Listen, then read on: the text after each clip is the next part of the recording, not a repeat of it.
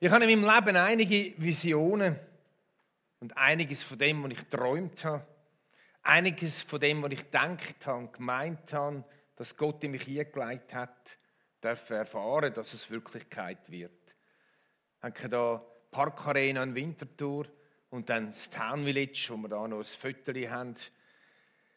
Ich wohne ja dort und jeden Tag kann ich, wenn ich äh, zum Fenster raus schaue bei uns, dann äh, sehe ich, was alles entstanden ist was Wirklichkeit geworden ist.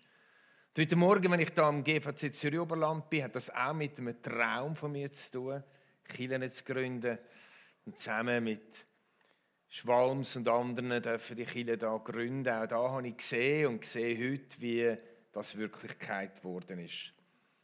Das sind grosse Träume, die gross in Erfüllung gegangen sind. Und doch gibt es noch eine Traum, eine Vision, die grösser ist als das, und ich bis jetzt erlebt habe, dass es Wirklichkeit wird. Der Traum begleitet mich schon viele Jahre als Leiter der GVC-Bewegung. Und äh, einmal habe ich den bisschen mehr verfolgt und anderes Mal bisschen weniger, weil die anderen Träume im Vordergrund gestanden sind. Es ist ein Traum, der ungleich schwieriger ist Es ist ein, der Traum, dass unser Leben, meins und dies und über unsere Bewegung hinaus, das Leben von uns Christen, ein Reich Gottes Leben ist. Ein Leben in der Jesus-Nachfolge. Der Traum ist grösser, kann ich euch sagen, als alle Träume, die ich bis jetzt hatte. Es ist ein Traum, der sehr vieles unserer Welt verändern kann, wenn er eintrifft. In letzter Zeit habe ich mich gefragt, aus der Traum, ich habe ein paar Enttäuschungen erlebt, die du vermutlich auch erlebt hast. Für das muss man nicht Pastor sein. Besonders jetzt in der Corona-Pandemie und kurz danach ist man schon ein bisschen auf die Welt gekommen. Gell? So hart gelandet in der Realität, wie manchmal wenig Jesus-Style-Leben um ist. Geht es dir auch so? Und dann hat mir ja noch die Wellen, die von Amerika überkommen, von einem Teil der evangelikalen Bewegung, wo mich schudert, wo mich erzittern lässt und ich mich frage, kommt das auch bei uns? Die Lieblosigkeit, so das One-Way-Blick, das Behaupten, die Rechthaberei, die Fights. Fragen drängen sich auf. Wenn ich all das überlege, frage ich mich, habe ich falsch geträumt? Bin ich einer Illusion aufgesessen mit dem Traum, dass wir in ein Jesusleben einwachsen können? Und ich sage ganz bestimmt heute Morgen, nein, ich habe nicht falsch geträumt. Weil der Traum ist nicht von mir.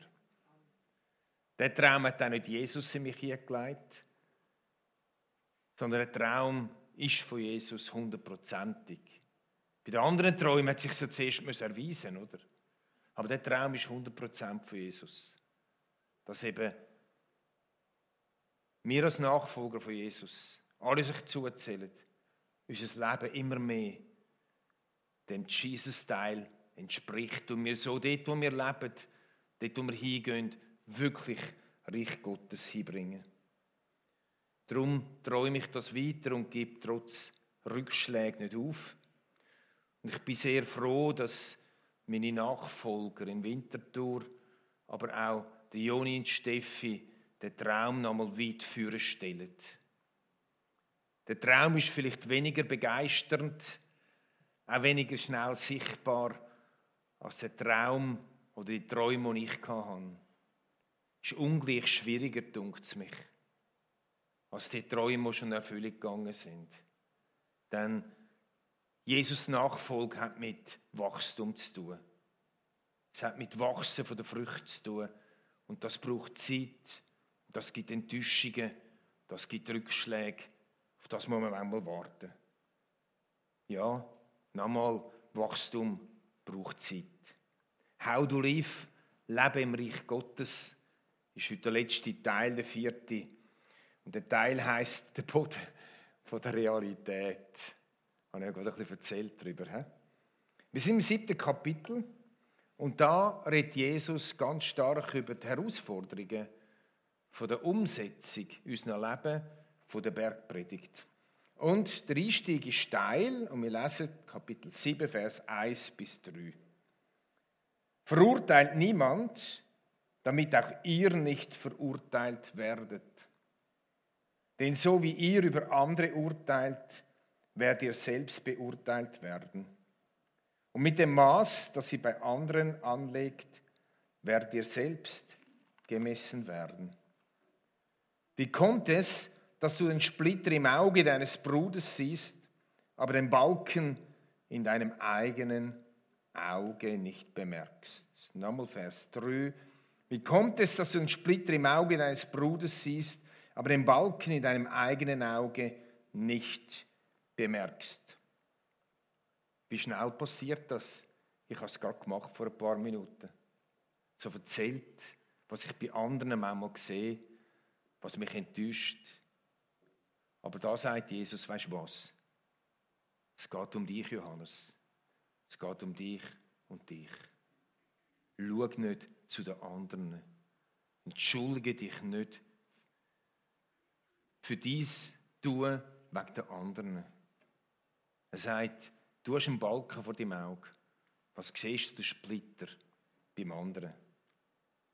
Wenn wir über die Umsetzung der Bergpredigt reden, dann geht es um uns ganz, ganz persönlich.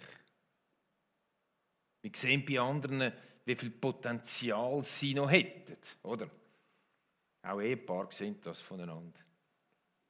Wie viel Potenzial der andere hat. In der Small Group sehen wir das, in der Kirche, in der Nachbarschaft, überall.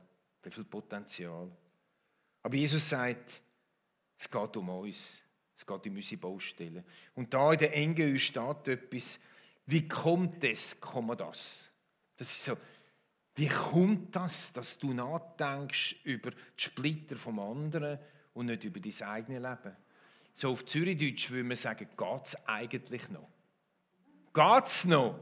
Wieso siehst du den Splitter von den anderen und nicht den Balken bei dir selber? Es ist unverständlich, sagt Jesus, dass wir andere wollen, ihnen zeigen, was sie falsch machen.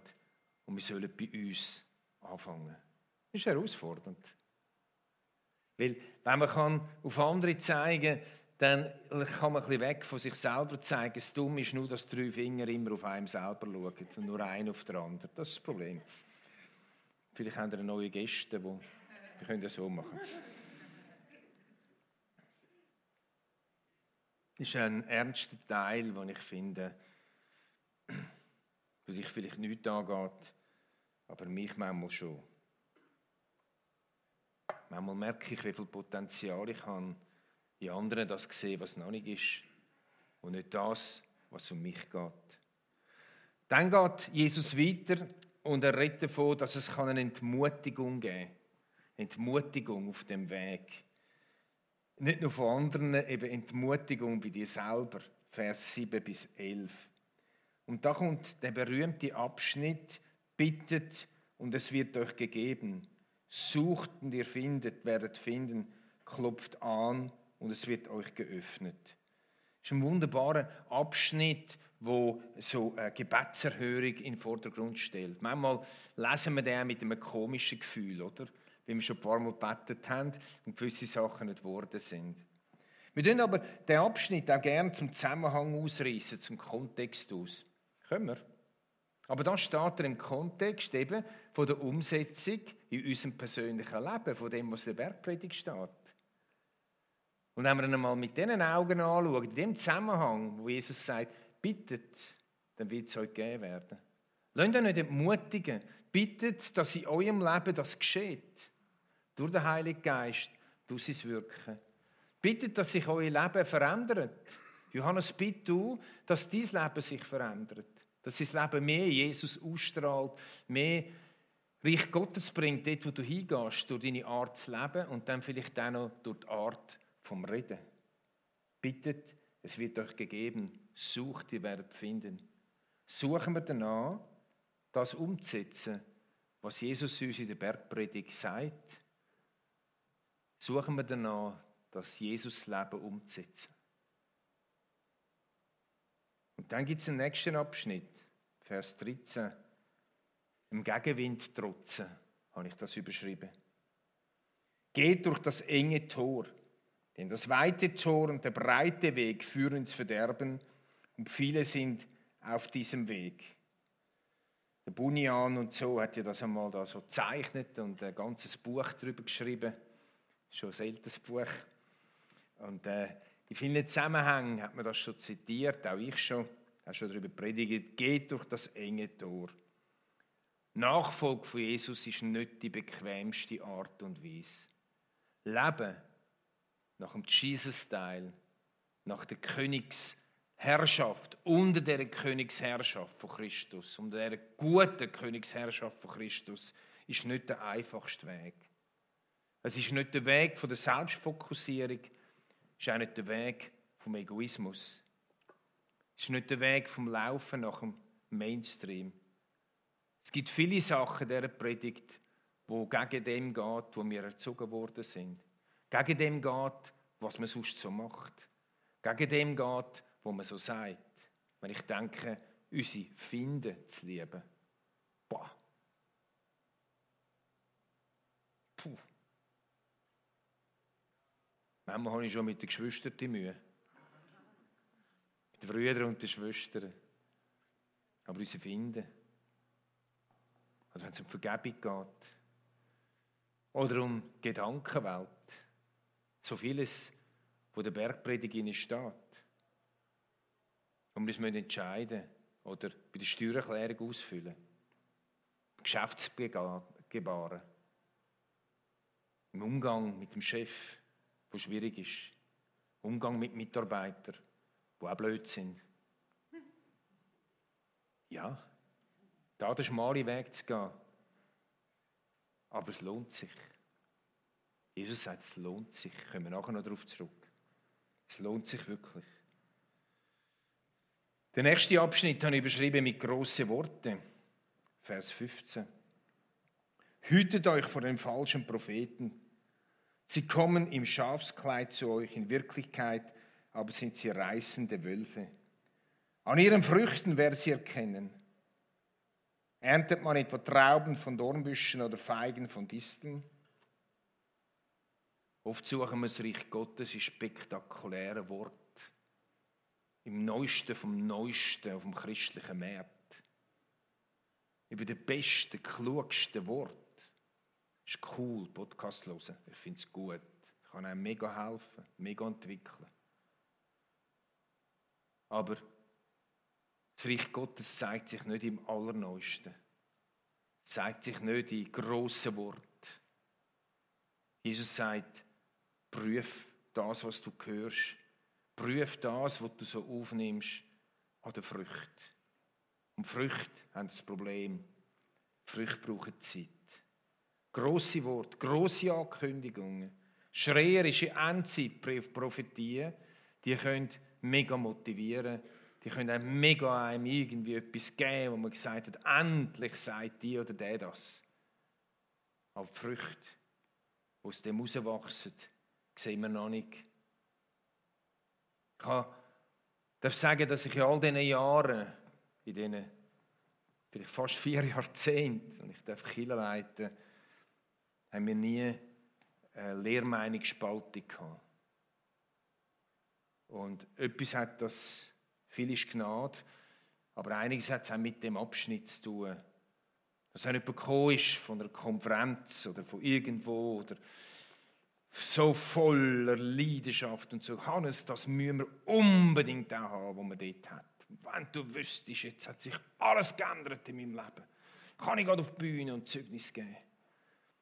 Habe ich ihm gesagt, weißt du was? Warte mal ein halbes Jahr. Schaut, was für Früchte entstehen dir inne von dem, was du gehört hast. Hast du den Jesus lieber? Bist du mehr mit ihm verbunden? Hast du die Menschen lieber? Wie sieht das aus? Und von denen hat man fast niemand auf die Bühne nach sechs Monaten. Schaut, an ihren Früchten werden sie erkennen. Urteilet nicht von außen. Urteilet nicht nach dem, was so gut tönt. Es kann gut tönen und die Früchte kommen die guten. Halleluja. Auch das haben wir erlebt. Aber die neuesten Trends in der christlichen Szene, die müssen wir nicht unbedingt gehen, sondern zuerst warten, bis sind die Früchte. Und wenn die Früchte gut sind, dann wollen wir auch da drin steppen. Was sind denn die Früchte? Was sind die Früchte, wenn wir nach dem Jesus-Style leben? Was sind die Früchte, wenn wir leben in dem Reich Gottes Prinzip? Die Früchte stehen im Galater 5, 22. Es ist Liebe. Entsteht Liebe. Wachsest du in der Liebe. Es ist Freude. Wachsest du in der Freude. Friede. Ich schreibe oft noch am Schluss von einem Mail statt Liebe Grüße. Ich wünsche dir friedvolle Tage. Friede. Also ein innerer Frieden. Früchte. Also entsteht aus etwas, was man hört, oder entsteht aus unserem eigenen Leben heraus Liebe, Freude, Frieden. Und dann noch etwas für mich ganz Schwieriges, Geduld. Freundlichkeit, Güte, Treue, Rücksichtnahme und Selbstbeherrschung. Jetzt entsteht ja nicht alles miteinander, oder? Wir haben etliches noch Potenzial, auch ich.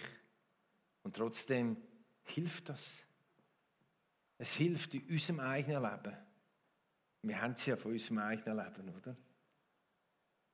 Auch zu schauen, wachsen die Früchte. Es wäre spannend, mal austauschen in der Small Group oder wenn wir geheiratet sind, in der Ehe mal, was denkst du, was für Früchte sind in mir schon gewachsen?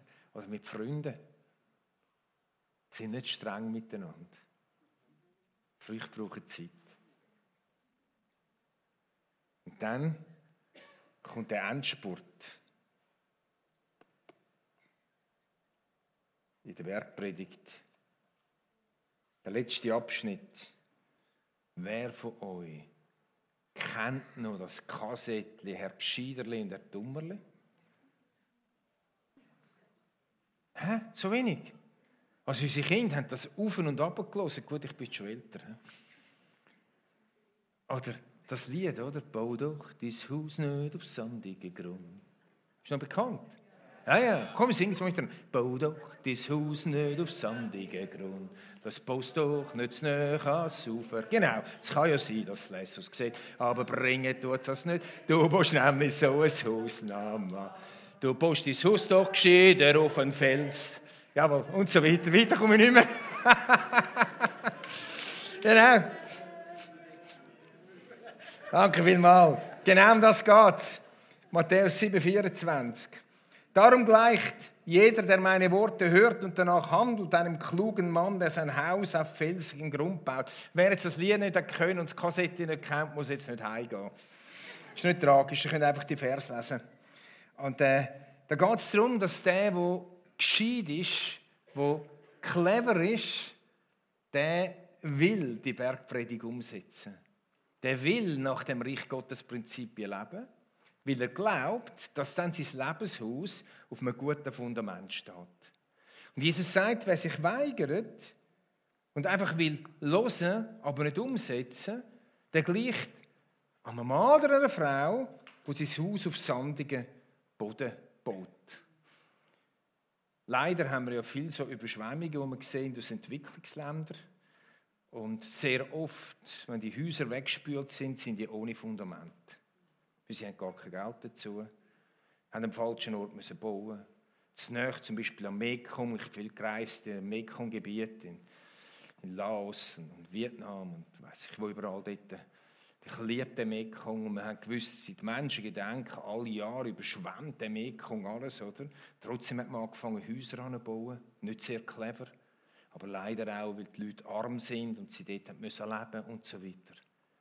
Und Freunde, da heißt es, der, und das ist der Abschluss vom Ganzen, Bergpredigt, der, die, wo das umsetzt, was Jesus sagt, gleicht einem Mensch, der Felsen baut. Und sein Lebenshaus, in dem findet er Zuflucht, auch wenn der Sturm kommt. Und wir alle kennen Stürme. Ich kenne Stürme in meiner Familie. Ich kenne Stürme in meinem eigenen Leben. Echte Stürme. Im Moment redet man über die Medicans, oder die Stürme am Mittelmeer. Aber noch etwas anderes, das Lebenshaus, das auf dem Felsen ist, das bietet ja nicht nur dir Schutz, sondern auch anderen. Das ist doch saugut. He? Ich wünsche dir von ganzem Herzen. Und jetzt ist die Frage, wie können wir eine Gemeinschaft sein, wo das Reich Gottes Leben sich ausstreckt? Wer sich ausstreckt nach dem Reich Gottes Leben, kommt immer wieder an Grenzen. Die Tatsache, dass wir an Grenzen kommen, treibt uns zum Zentrum hin, zu Jesus Christus. Und die Tatsache, dass wir immer wieder an Grenzen kommen und unsere Defizite auch sehen, bringt uns zum ersten Vers in der Bergpredigt. Und somit wieder ein Anfang, was heißt: Glücklich zu preisen sind die, die arm sind vor Gott, denn ihnen gehört das Himmelreich. Arm sein von Gott ist man dann, wenn man sieht, was noch fehlt im Leben. Nicht, wenn man wie die sinnezeitige religiöse Elite angestanden ist und gesagt, gut, bin ich nicht wie diese dort. Sondern dort, wo wir sehen, was uns noch fehlt. Das Ausstrecken nach Christus im Zeitraum hin. Sage Jesus, manchmal versage ich. Ich habe noch Stolpersteine in meinem Leben. Ich habe Sachen, wo ich darüber gehe, darüber stolpere in meinem Leben wo du sagst, so sieht das Leben aus.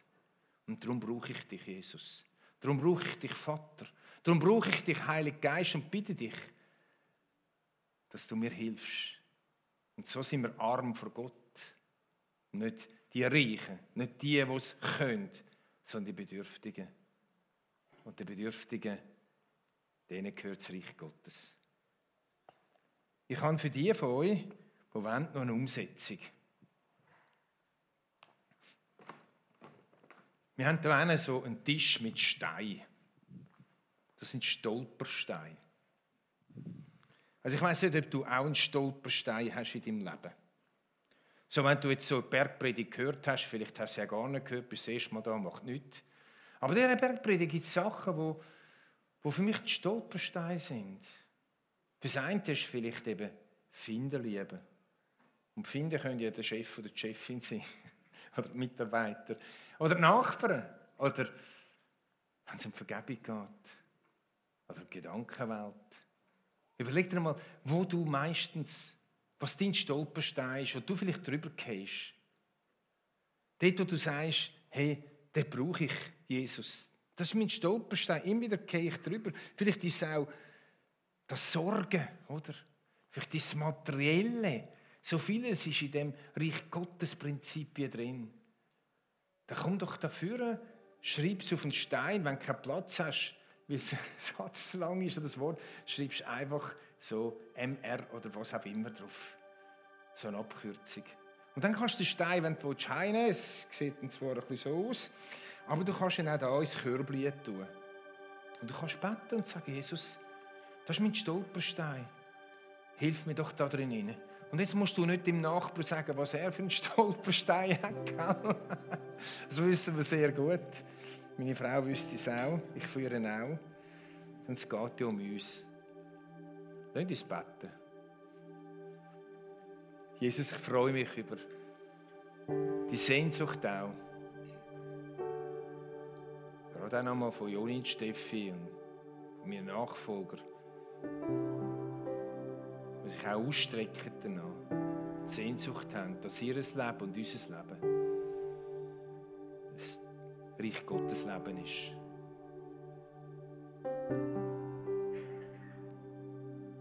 Wo die Stürme ihn verheben.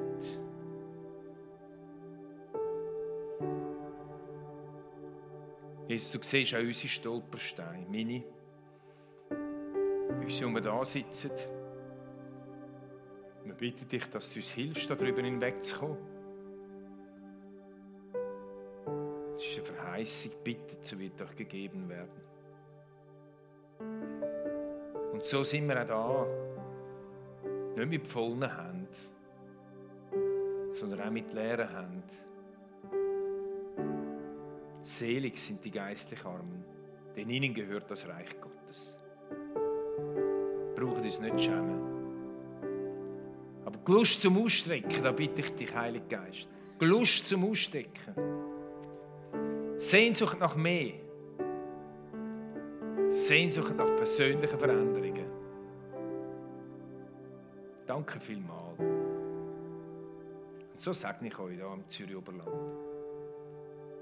Ich segne euch im Namen vom Vater voller Vaterschaft. Ich segne euch im Namen von Jesus Christus, unserem Erlöser. Ich segne euch im Namen vom Heiligen Geist, der uns führt und leitet und die Früchte in uns wachsen lässt. Amen.